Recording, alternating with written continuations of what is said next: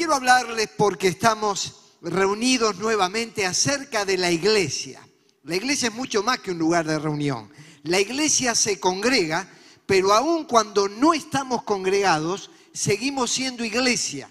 Por eso en estos días subimos a Facebook e Instagram algunas frases que ya transmitimos. No estamos reunidos, pero estamos unidos. No estamos reunidos, pero estamos comprometidos. No estamos reunidos, pero estamos activos. Son las características de una iglesia saludable. Y sobre esto quiero hablarles en esta mañana y el próximo domingo, que por razones de tiempo tengo que dividir el mensaje. Voy a hablarles de las características de una iglesia saludable.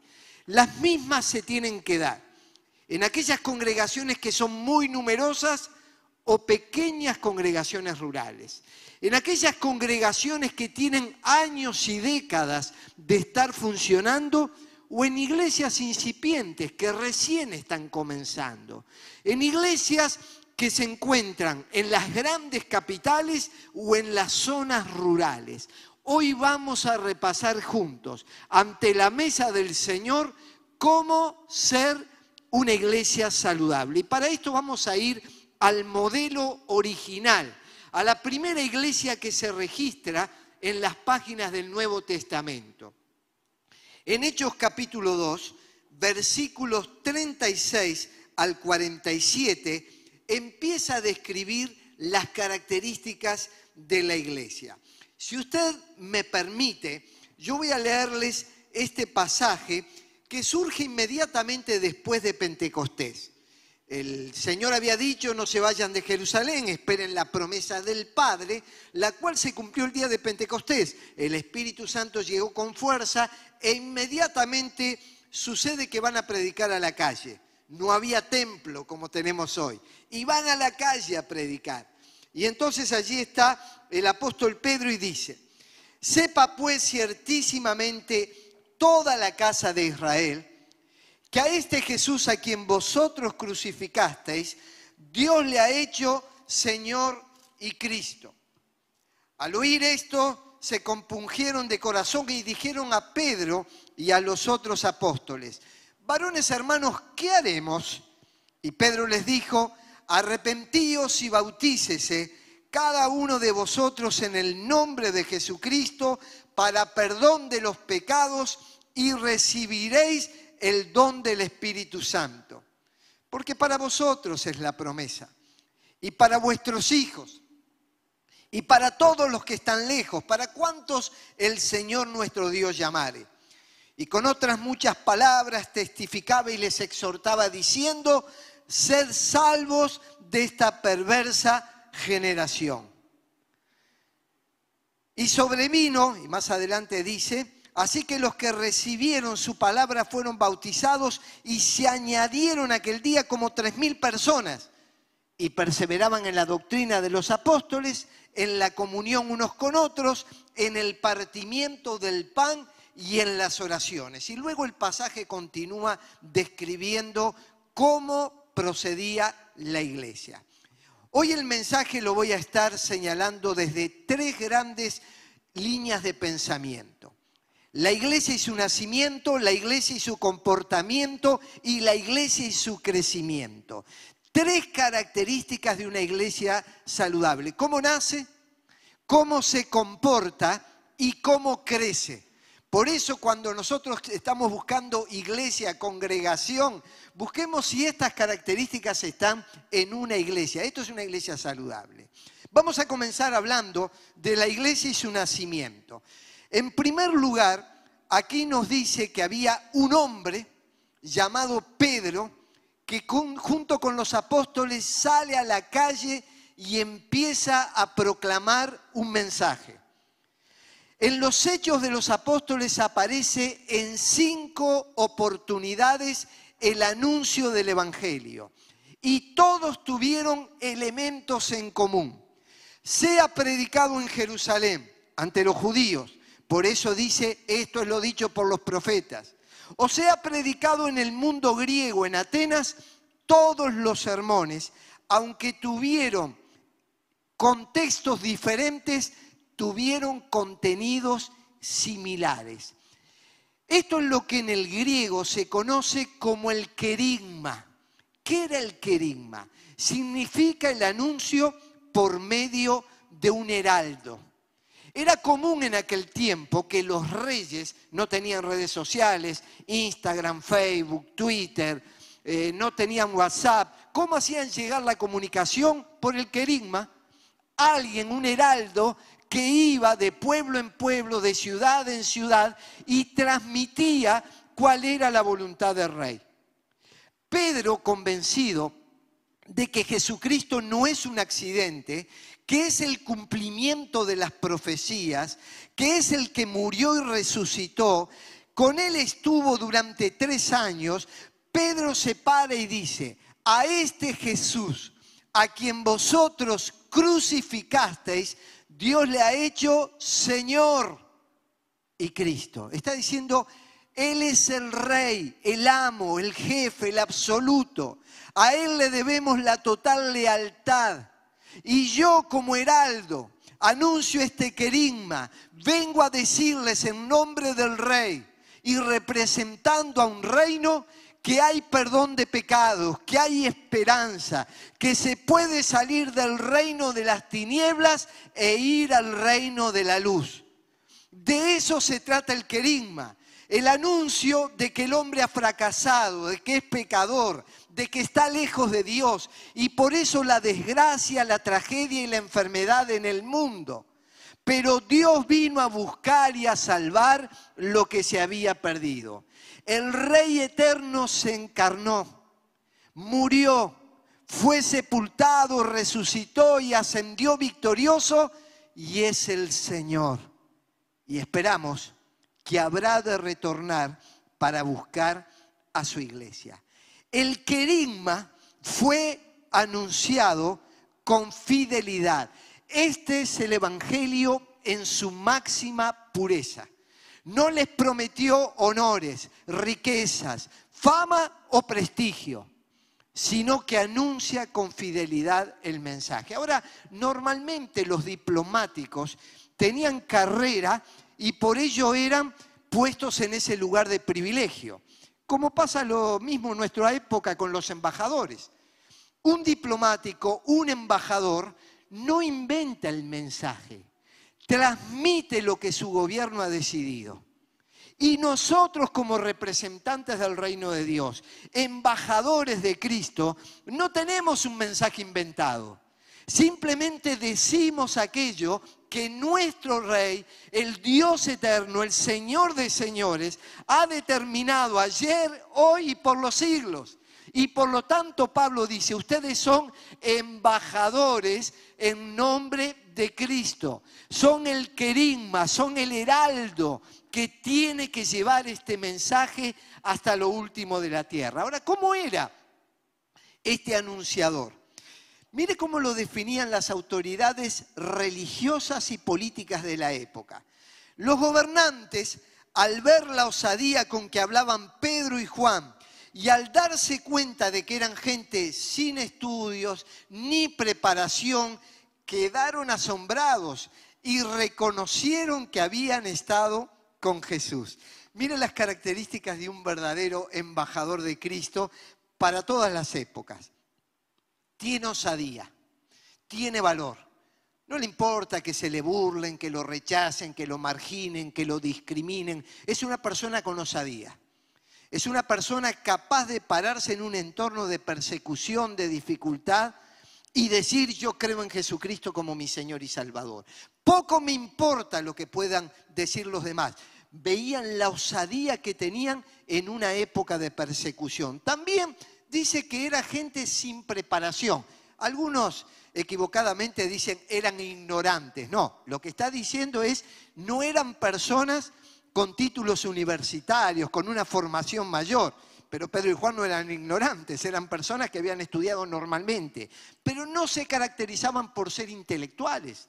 Dice, eran gente corriente.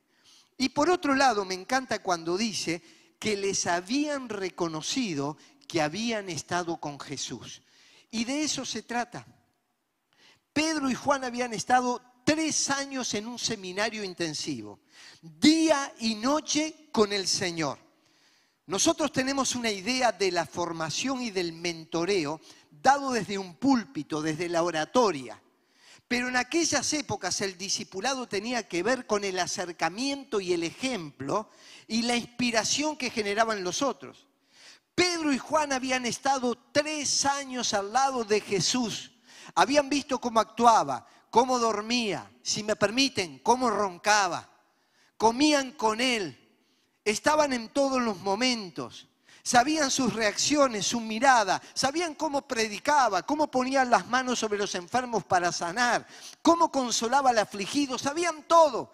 Y la gente había reconocido que ese discipulado y mentoreo intensivo habían estado sobre la vida de Pedro y de Juan. Ahora yo te pregunto, ¿cómo te reconocen en tu estudio, en tu trabajo, en los ámbitos donde te moves?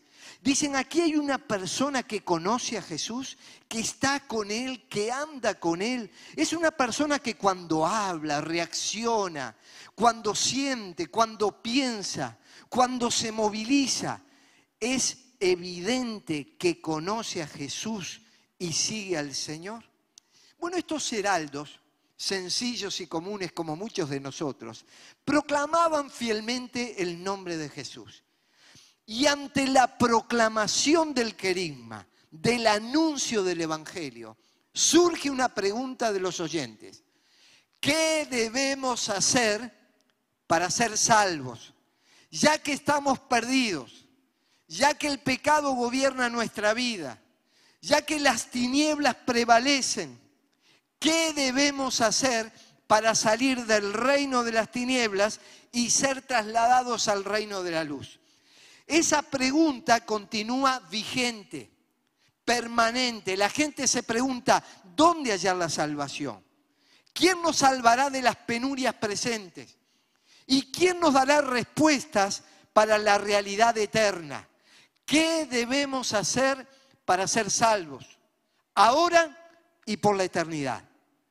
Y hay muchas respuestas. En la época de Lutero, Lutero creía que autoflagelándose iba a ser salvo y se golpeaba el cuerpo, se lo lastimaba, pero eso no podía contra los apetitos de la carne y los deseos pecaminosos.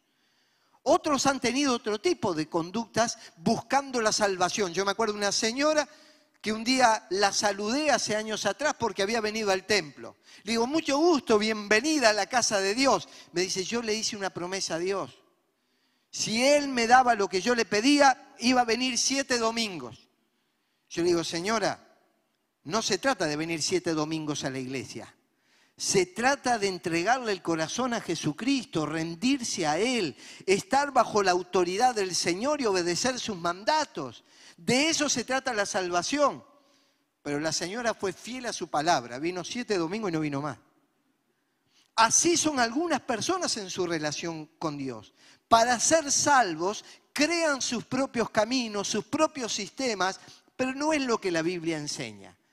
Y entonces Pedro dice, ¿ustedes quieren ser salvos?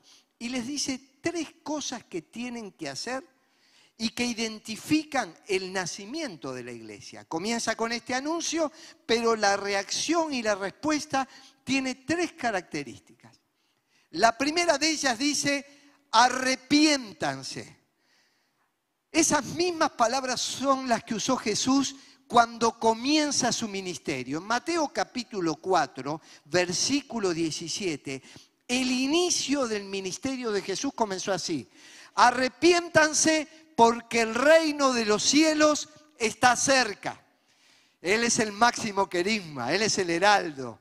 Él es el que está diciendo a todos, el reino de los cielos ha llegado. Dios quiere reinar en tu vida. Ya no reina en las tinieblas, ya no reina el pecado, ya no reina el dolor. Si ustedes se arrepienten y vienen a mi reino, ahora empiezo a gobernar sobre la vida de ustedes. Ese fue el mensaje original de Jesús, pero también fue el mensaje de la iglesia primitiva. El primer mensaje habló de lo mismo que habló Jesús. Han pasado dos mil años y observe, estamos aquí predicando lo mismo. ¿Sabe por qué? Porque como le dije, estos principios no tienen nada que ver con el tamaño de la iglesia, la época, el funcionamiento, los sistemas políticos y sociales, tiene que ver con lo eterno, con el mensaje de Dios. Entonces, lo primero que tiene que hacer un ser humano es arrepentirse. Hay una diferencia entre el arrepentimiento y el remordimiento. El remordimiento genera culpas, nos hace sentir mal por lo que hicimos o dijimos o dejamos de hacer, pero no soluciona el problema del pecado. Sin embargo, el arrepentimiento nos hace sentir mal por haber pecado, por haber ofendido a Dios, pero produce un cambio en nuestra vida. Y le pongo un ejemplo sencillo. Usted es una persona que quizás el médico le dijo, usted no puede comer dulces porque tiene diabetes o porque la grasa que se le va formando en el abdomen no es la más adecuada, pero usted en su mente le encanta el chantilly con frutilla. Y por más que el médico le haya dicho que eso no es saludable para usted, le va a hacer daño, usted lo imaginó, compró los elementos, lo cocinó, lo decoró, se lo devoró, lo disfrutó pero después se siente culpable. Se siente culpable hasta la próxima torta con frutilla que le pongan por delante. Usted ha tenido remordimiento, pero ¿qué no ha tenido? Un arrepentimiento. ¿Por qué? Porque sigue con la misma conducta. Yo estaba en un tenedor libre con un pastor, me invitó a comer en una ciudad del interior que ya me está escuchando, y fuimos a un restaurante y él estaba comiendo esa torta. ¿Y quién apareció? La esposa y le dice, vos sabés que no podés comer esto. Y él dice, bueno, es domingo. ¿Eh? Para él el domingo se daba la libertad de comer lo que no podía comer. Es decir, le generaba un remordimiento, pero nunca un verdadero arrepentimiento. El verdadero arrepentimiento te cambia las actitudes y los hábitos. En el original griego, la palabra arrepentimiento es la traducción del vocablo metanoia, que significa un cambio total en la manera de pensar que influye en la manera de vivir. Imaginemos que aquí tenemos la cruz de Cristo. Los seres humanos hemos caminado a espaldas de Dios, en nuestros antojos, en nuestros deseos, pero cuando escuchamos de un Dios que murió por nuestros pecados, que nos quiere dar una vida nueva, le damos media vuelta a nuestra vida y ahora caminamos de espaldas al mundo, a los deseos de la carne, al pecado y vamos en dirección a la cruz de Cristo. La cruz de Cristo es esencial en la predicación cristiana. Donde no hay cruz, no hay salvación, no hay perdón de pecados, no hay vida eterna, no hay iglesia. Una iglesia predica el sacrificio de Cristo en la cruz. El apóstol Pablo, quien había sido un hombre malo, perseguidor de la iglesia, él mismo dice injuriador y blasfemo, en un momento se convierte a Cristo y experimenta la metanoia, el arrepentimiento, el cambio total de vida. Y nos explica qué sucede. Si alguno está en Cristo, nueva criatura es. Las cosas viejas pasaron y todas son hechas nuevas. No dice que tiene que, ha sido emparchado o remendado, dice que se ha transformado en una nueva criatura, en una nueva persona. Y Jesús lo dijo así, hay que nacer de nuevo. Es decir, hagan morir un estilo de vida y comiencen una nueva vida en Cristo. Yo le pregunto, ¿cuándo se produjo este momento, esta conversión en su vida? Usted puede definir un día en el cual dijo, Señor, yo reconozco mi pecado, yo me arrepiento de mis pecados y yo voy a la cruz donde tú derramaste tu sangre por mí para que me limpies, para que me transformes, para que me hagas una nueva persona. Quizás usted no pueda recordar la fecha específica, pero sí el momento en el cual usted le entregó el corazón a Jesucristo. Yo no lo puedo olvidar. Tenía 10 años y medio. Y a pesar de que yo me sentía justificado por mi religiosidad evangélica, por venir a la iglesia, por saber partes de la Biblia de memoria, en ese día tomé conciencia de pecado y me entregué a Jesucristo. El arrepentimiento es lo primero que tiene que aparecer en el mensaje de aquel que es una iglesia saludable. Y con el arrepentimiento viene lo otro que dice la Biblia. La otra cosa que dice es hay que bautizarse. El bautismo es la inmersión en agua del creyente, hecha en el nombre del Padre y del Hijo y del Espíritu Santo. Por algo Jesús dijo que hay que ir y hacer discípulos bautizándolos en el nombre del Padre, del Hijo y del Espíritu Santo. Y esa es la forma bautismal. Pero hay una diferencia entre estar bautizado y estar salpicado. Y se lo voy a explicar. Dice que los que recibieron su palabra fueron bautizados. Ahora, a veces nosotros no tomamos una conciencia total de lo que significa el bautismo. El bautismo es una dramatización externa de lo que ha pasado en nuestro corazón. Simboliza, representa exteriormente lo que ha pasado en nuestra vida. El problema es que a veces hay algunos que se han bautizado, han pasado por las aguas sin haber pasado por la cruz de Cristo. Entonces se genera confusión, porque realmente están bautizados, pero no se han convertido. Y la Biblia enseña claramente que el bautismo siempre es resultado que viene posterior a la conversión. Le pongo un ejemplo de lo que representa una decisión tomada y un símbolo. Este anillo que tengo en mis manos representa que yo me casé, que hice un pacto delante de la presencia de Dios y delante de la sociedad con una persona a la cual nos hemos prometido amor, fidelidad, compromiso en todas las horas de la vida. El casamiento no es el anillo. El casamiento es esa responsabilidad tomada ante la ley, ante Dios. El anillo lo que hace es representarlo, simbolizarlo. Me dice a mí y le dice a los demás que hemos tomado este compromiso. El bautismo es ser sumergido en H2O, en agua común y corriente. Después tenemos que pagarla a fin de mes. No es un agua bendita, no es algo que al meternos al agua vamos a salir de manera diferente. Yo he bautizado en ríos, en templos muy modernos como este, y en países donde hay persecución la gente se ha bautizado en bañeras, porque tienen que esconderse por la persecución. Entonces no es el tema ese, el tema es que yo represento en el bautismo aquello que pasó en mi corazón. Ahora, yo le quiero poner un ejemplo de cómo a veces funciona esto y muchos me lo escucharon porque me encanta contarlo. Hace años atrás estábamos con la carpa predicando en una ciudad, la carpa de la amistad que nos acompañó por muchos años, 40 años por todo el país. Y saben que la carpa es un ministerio público, casi callejero, y entonces siempre en los pueblos que íbamos aparecía algún borracho en las reuniones, ¿verdad? El cual aplaudía mientras nosotros predicábamos, especialmente cuando el predicador pone énfasis en alguna frase, él dice, bien, bárbaro, notable. Aunque él estaba en esa situación, un hombre sentado en el fondo, este se había portado bastante bien, entonces hicimos el llamado a recibir a Cristo y él pasó al frente.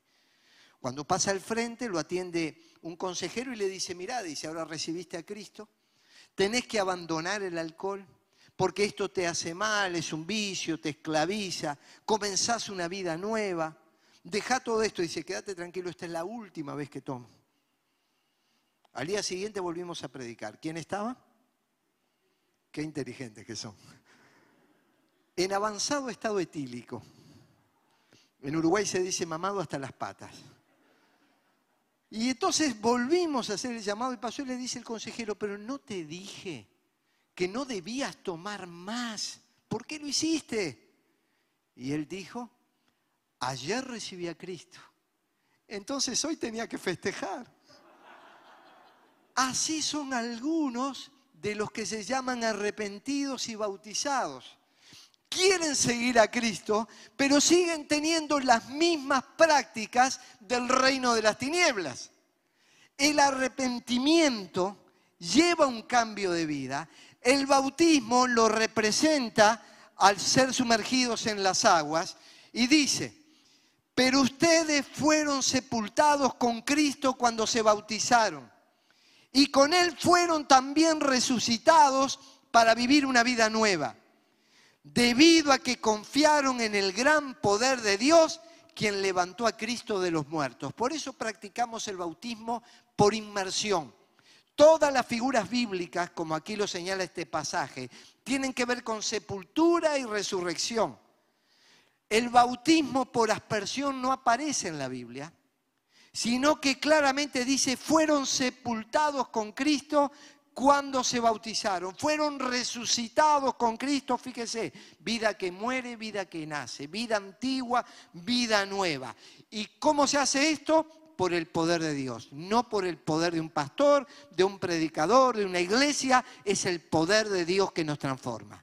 Es el Espíritu Santo, es el querigma, el Evangelio que se nos mete hasta la médula y nos transforma y nos da una nueva manera de vivir. Y el Espíritu Santo viene a morar a nuestro corazón, llevándonos a vivir en plenitud espiritual. Pero es cierto que a veces en la comunidad de fe algunas personas viven vidas desordenadas.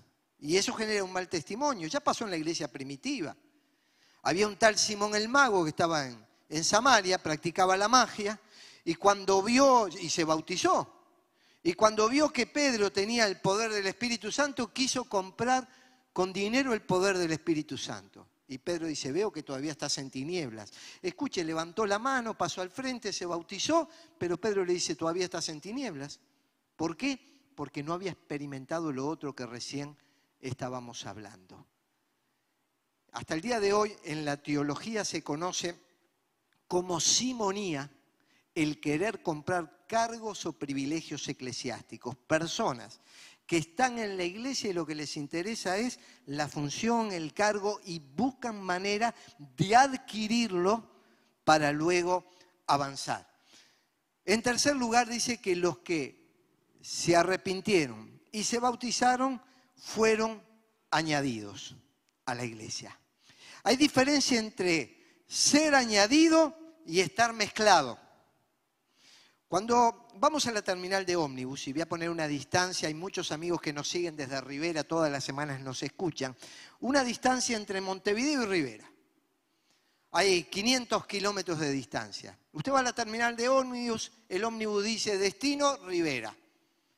Y entonces usted se sube y se sube con una gran cantidad de personas. Ahora usted no habla con esa gente, usted está mezclado con la gente, pero no se compromete con ella, no le interesa si está enferma, sana. Si, si se le ponen a hablar, usted se hace el dormido porque no quiere hablar con nadie.